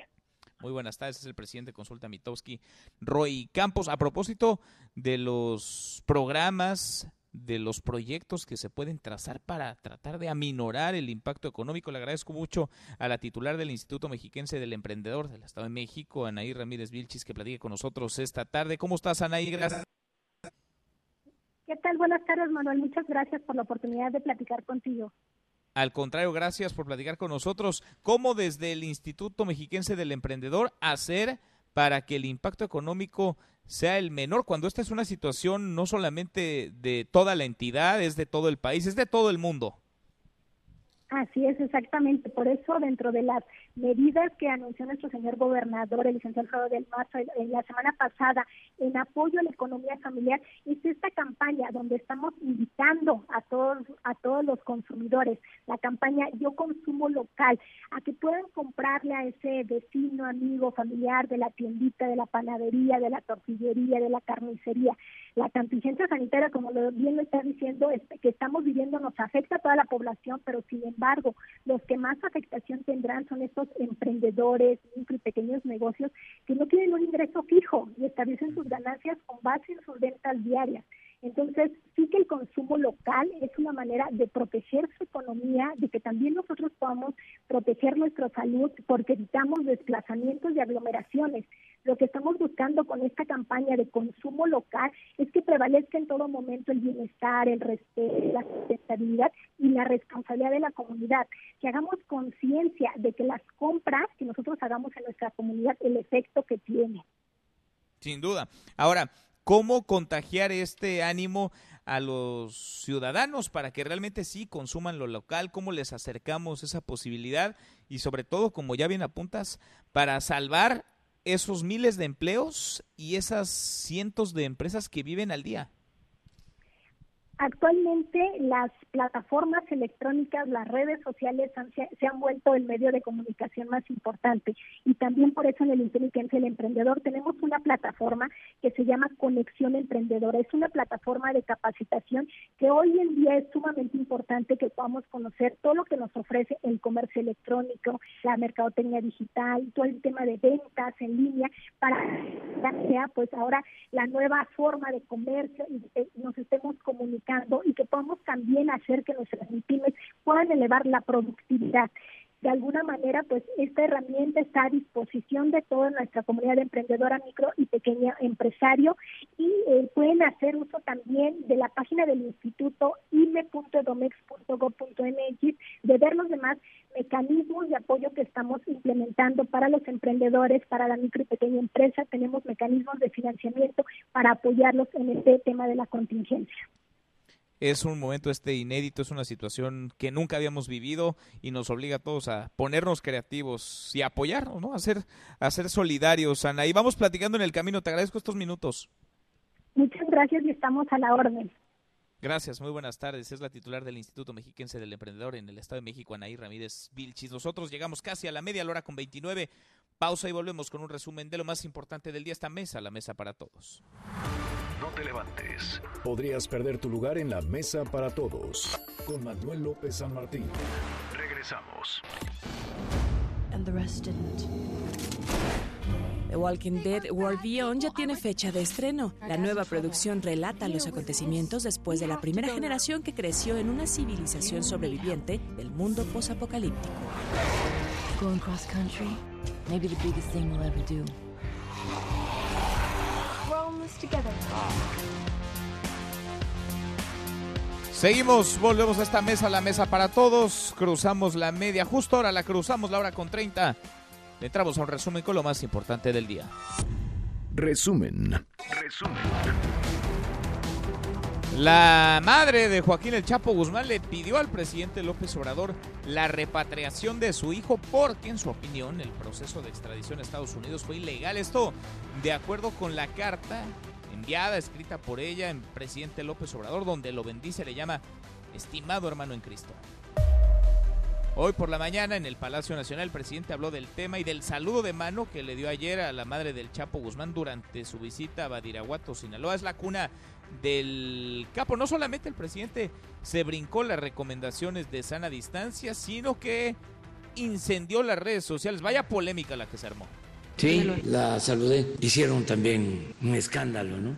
Nuestros adversarios, los conservadores. Ya dije, la peste funesta es la corrupción, no un adulto mayor, que merece todo mi respeto, independientemente de quién sea su hijo. Y lo seguiría haciendo. A veces le tengo que dar la mano, porque ese es mi trabajo, a delincuentes de cuello blanco que ni siquiera han perdido su respetabilidad. Entonces, ¿cómo no se la voy a dar a una señora? ¿Cómo le voy a dejar la mano tendida? Se me hace mal el hacer eso. Bueno, y sobre el COVID-19, los contagios superan ya los 770 mil en 178 países. Estados Unidos, primer lugar mundial. Estados Unidos registra 156 mil 931 casos positivos. Van casi 37 mil víctimas fatales en todo el mundo, 36 mil 946 muertos. Italia encabeza la lista con más de 11 mil muertos. Italia registra 11 mil 591 decesos. Le sigue España con 7 mil 340. Vaya tema este, es un virus, un enemigo común del planeta que no deja de avanzar. Y aquí en nuestro país la curva sigue creciendo, van 20 muertos y 993 contagios, casi mil. Ayer se alcanzó un máximo de 145 casos nuevos en un solo día, en 24 horas, sin contando. La media de edad de los pacientes es de 41 años. Y la Ciudad de México mantiene el primer sitio con 196 contagios. El Estado de México subió a segundo lugar 119 casos y Jalisco es el tercero con 83. Aclaro, como todos los días, este conteo es el conteo oficial que lleva un desfase de varias horas. Es un conteo que se presenta todos los días a las 19 horas con un corte de caja a las 13 horas. Para esta hora, mientras se lo platico, han pasado ya más de 24 horas. Bueno, y justo ahora el Consejo de Salubridad General se reúne en el Palacio Nacional para hacer un balance sobre el coronavirus en México y acordar más acciones, nuevas medidas ante el COVID-19, las cuales se darían a conocer esta misma noche. El presidente López Obrador habló del tema en la mañanera, esto dijo.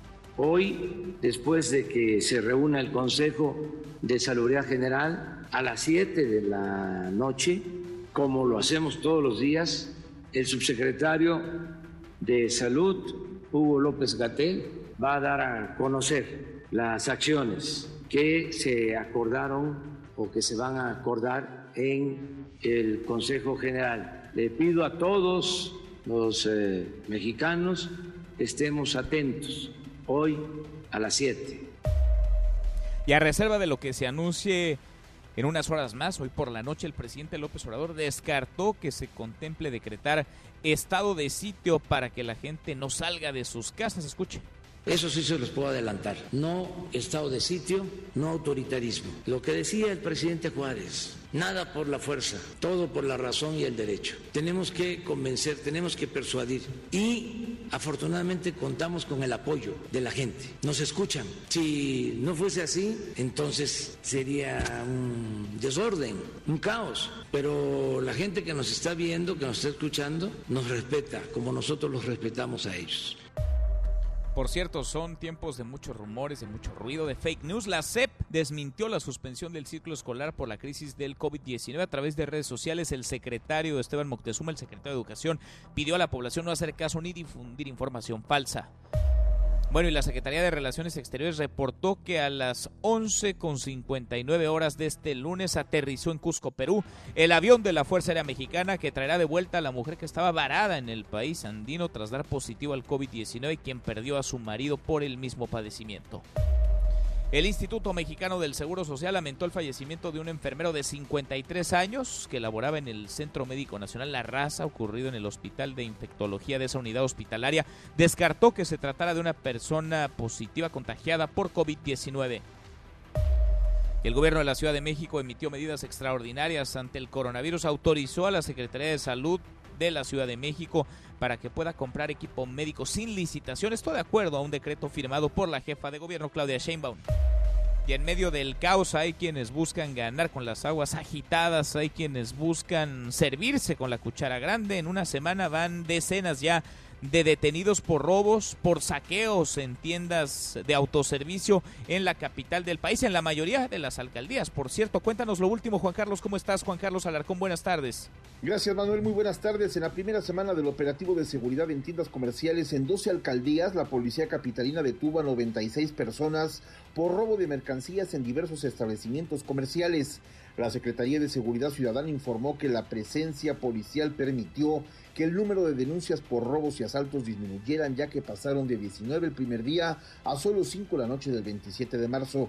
Precisó que el número de personas detenidas también registró una disminución al pasar de 42 asegurados el 23 de marzo a 7 el viernes pasado. La alcaldía con más casos de posibles registros es precisamente Iztapalapa en la que se atendieron 12 denuncias, seguida de Gustavo Amadero con 7 casos, Cuauhtémoc con 6 incidentes, Iztacalco y Miguel Hidalgo con 3 casos cada una. La dependencia informó que este fin de semana solo se registró un incidente en el que se detuvo a un hombre en la colonia Lindavista Norte, alcaldía Gustavo Amadero, que rompió los vidrios de un establecimiento comercial e ingresó para intentar llevarse la caja registradora, por lo que fue detenido. Aclaró que los principales objetos que roban en las tiendas comerciales son bebidas alcohólicas, refrescos, cigarrillos, pilas alcalinas, tenis, ropa y en algunos casos equipos de telefonía celular, lo cual considera como robos y no saqueos, informó Juan Carlos Alarcón. Gracias, muchas gracias Juan Carlos. Y la Bolsa Mexicana de Valores se acerca al cierre de la sesión con un avance de 1.07%. El dólar, el dólar retrocede un poco, se cotiza en 24 pesos con 21 centavos a la venta. Hasta aquí el resumen con lo más importante del día.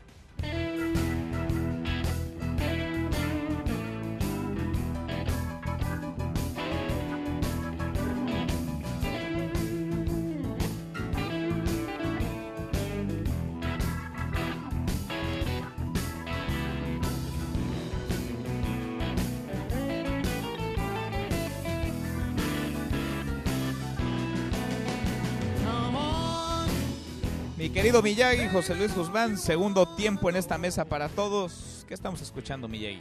Mi estimado Manuel, pues estamos escuchando ni más ni menos señor Eric Clapton. La canción se llama Sweet Home Chicago, una de las 27 canciones que dejó grabadas únicamente Robert Johnson, aquel maestro del blues que dicen que le vendió su alma al diablo. Y lo escuchamos porque hoy es cumpleaños 75 de Eric Clapton. Hoy es el 75. Oye, esto. Qué, qué bien suena, ¿eh? Qué bien suena. Sí, este es el disco que hizo en homenaje precisamente a Robert Johnson. Y suena muy, muy bien, pero bueno, ya eh, digamos es parte del recuerdo porque Eric Clapton ya no toca la guitarra. eh, Ha tenido una vida dolorosísima. Ha perdido todo lo que se ha podido perder. Y ahora tiene una enfermedad.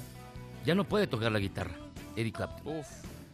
Nos queda el recuerdo entonces. Suena, suena de lujo. Esta canción, Miyagi, esta que escuchamos, ¿cuánto tendrá? Esta de Sweet Home Chicago tiene, esta versión tiene, si no me equivoco, 6, 7 años. De un disco que sacó que se llama Me and Mr. Johnson, que fue una, un homenaje a Robert Johnson que grabó Clapton. Pues suena bien. O sea, sigue Suena bien. Como, como para arrancar la semanita, una que pinta difícil, ¿no? Complicada. Están reunidos ahí en el Palacio Nacional las cabezas del sector salud, del gabinete de seguridad. A ver con qué nos salen. Buena cara en estos tiempos complicados de pandemia. Miyagi, gracias, un abrazo. Al contrario, gracias a ti, Manuel. Muy buenas tardes, José Luis Guzmán, como todos los días hasta ahora en esta mesa para todos. Te escuchamos al ratito a las 7. Charros contra Gangsters. Pausa y volvemos. Hay más en esta mesa, la mesa para todos.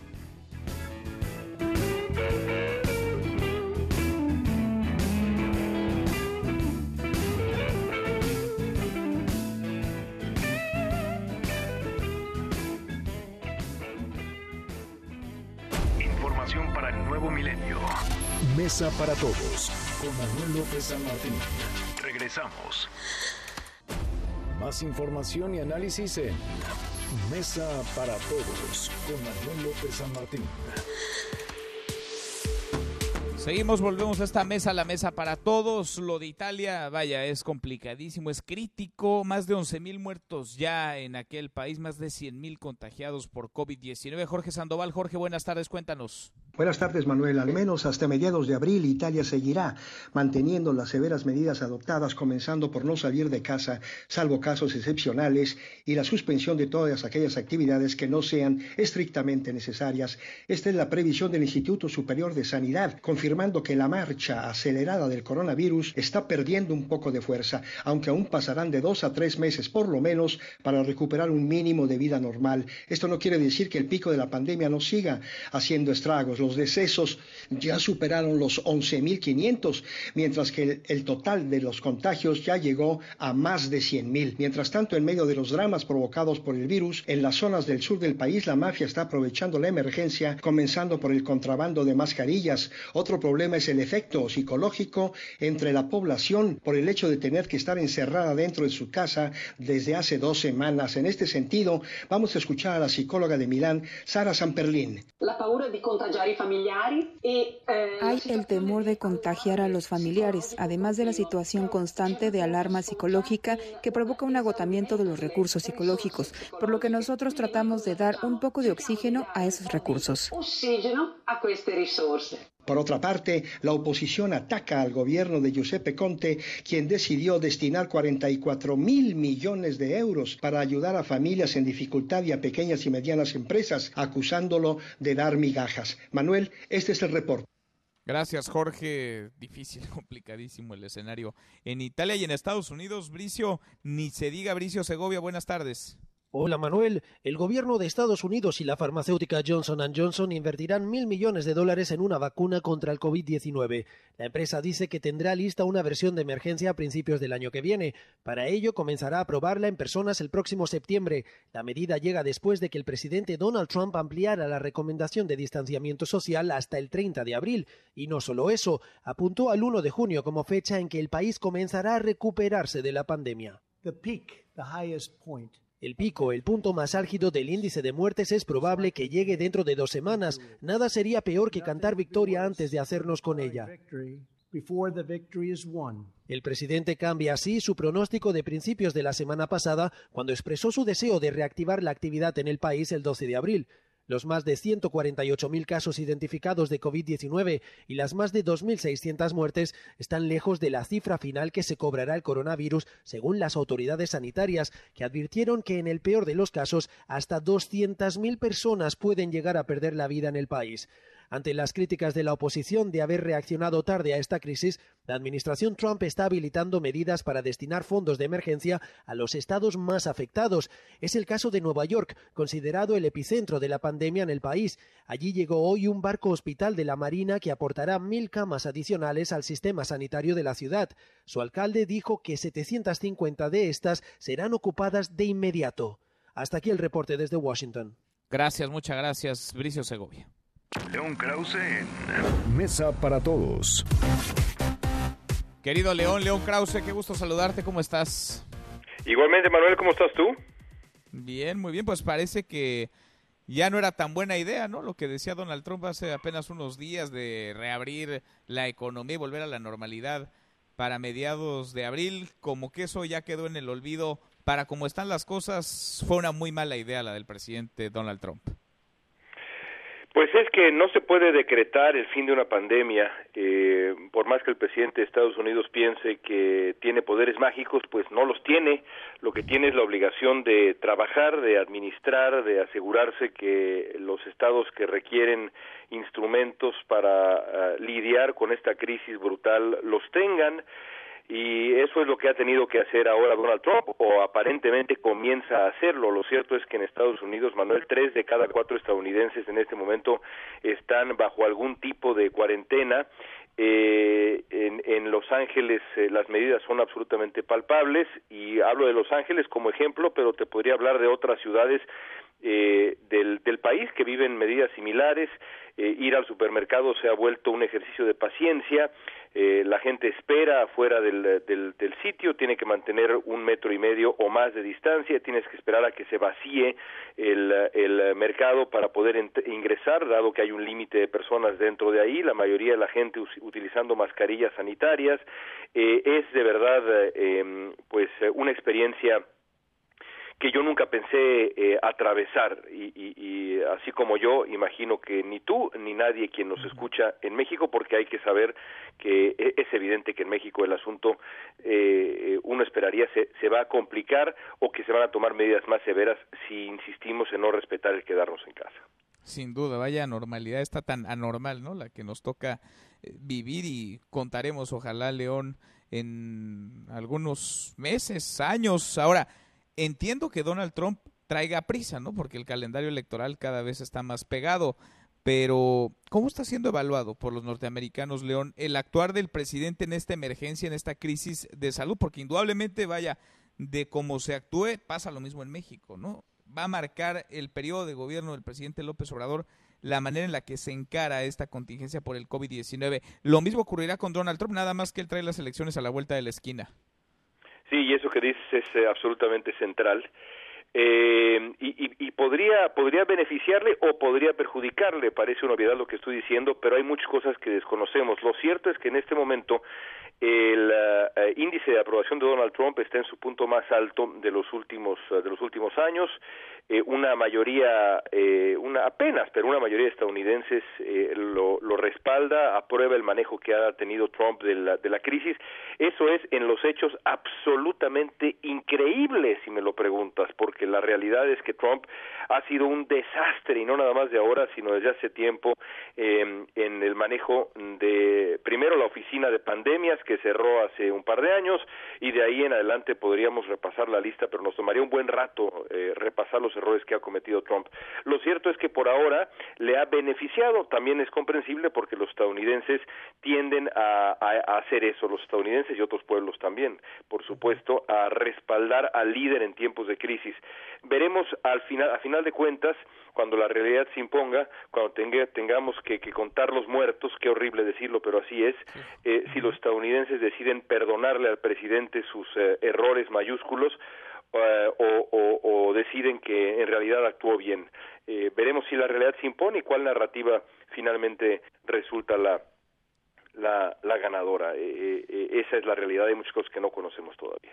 Ahora, a los opositores, a los demócratas, ¿dónde los ves, León, y cómo los ves? Porque de pronto en México parece que varios se frotan las manos, ¿no? Para que reine el caos, para que le vaya mal al presidente, hay quienes torpedean por torpedear, hay quienes lo hacen con argumentos y con razón, vaya, el presidente se tardó más de lo recomendado por sus propios expertos en tomar en serio la emergencia sanitaria global, pero ¿cómo andan los demócratas en Estados Unidos? ¿Qué tan alineados con el gobierno o qué tantos espacios tienen para poder hacer política, para fijar posiciones o todo lo está acaparando el gobierno y el presidente?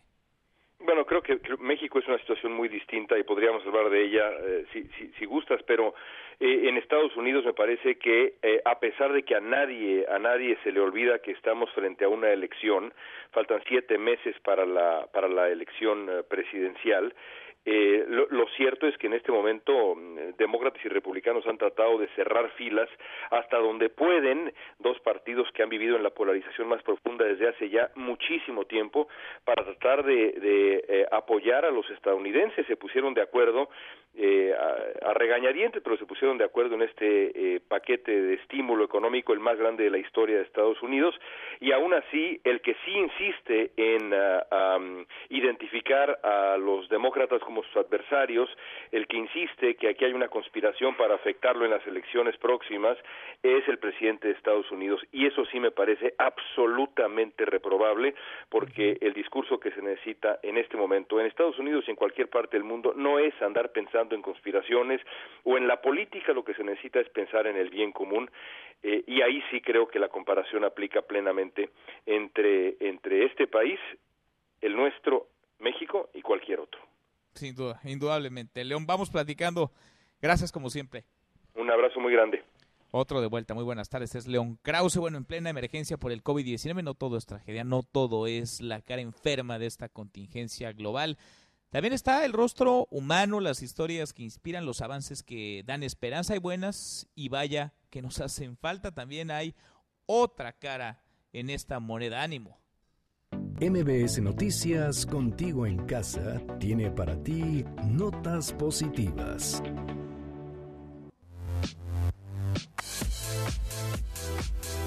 Iniciamos sus buenas noticias con una medida que se tomó allá en Nuevo León.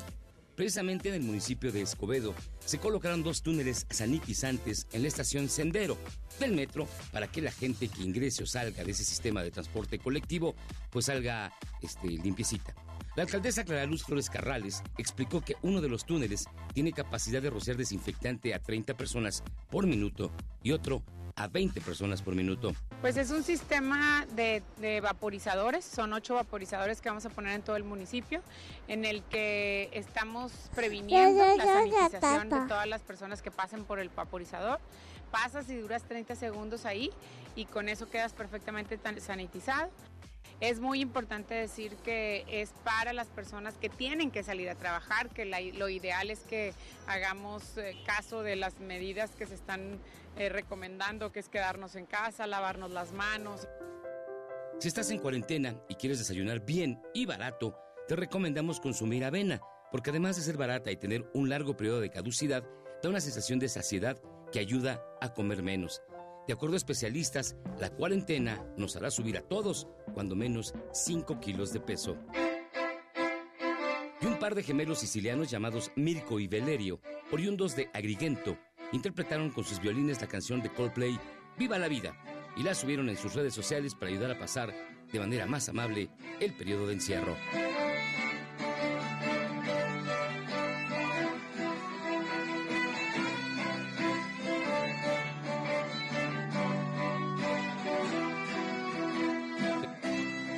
La otra cara de la moneda de este COVID-19. A propósito, en nuestro sitio, en mbsnoticias.com, ahí puede encontrar más de estas noticias y también muchos rumores y fake news que circulan en redes sociales no son lo que parecen. Hay que irnos con tiento, hay que revisar y releer la información. Nosotros ya menos nos vamos, revisamos lo último en la información. En tiempo real, Universal. Industria automotriz pide incentivos para sortear pandemia por COVID-19. El Heraldo de México. Suspenden actividades en el gobierno de la Ciudad de México y alcaldías por COVID-19. Milenio. Fiscales piden no dar fianza a García Luna por COVID-19. MDS Noticias. Por COVID-19, diputados pedirán reunión virtual con Hacienda, Salud y Bánjico. Con esto cerramos, con esto nos vamos. Tienen ya las voces de quienes hacen la noticia. Gracias por habernos acompañado en esta mesa, la mesa para todos. Yo soy Manuel López San Martín. Se quedan con Nicolás Romay, Radio Marca Claro. Nos vemos al rato a las 8 de la noche.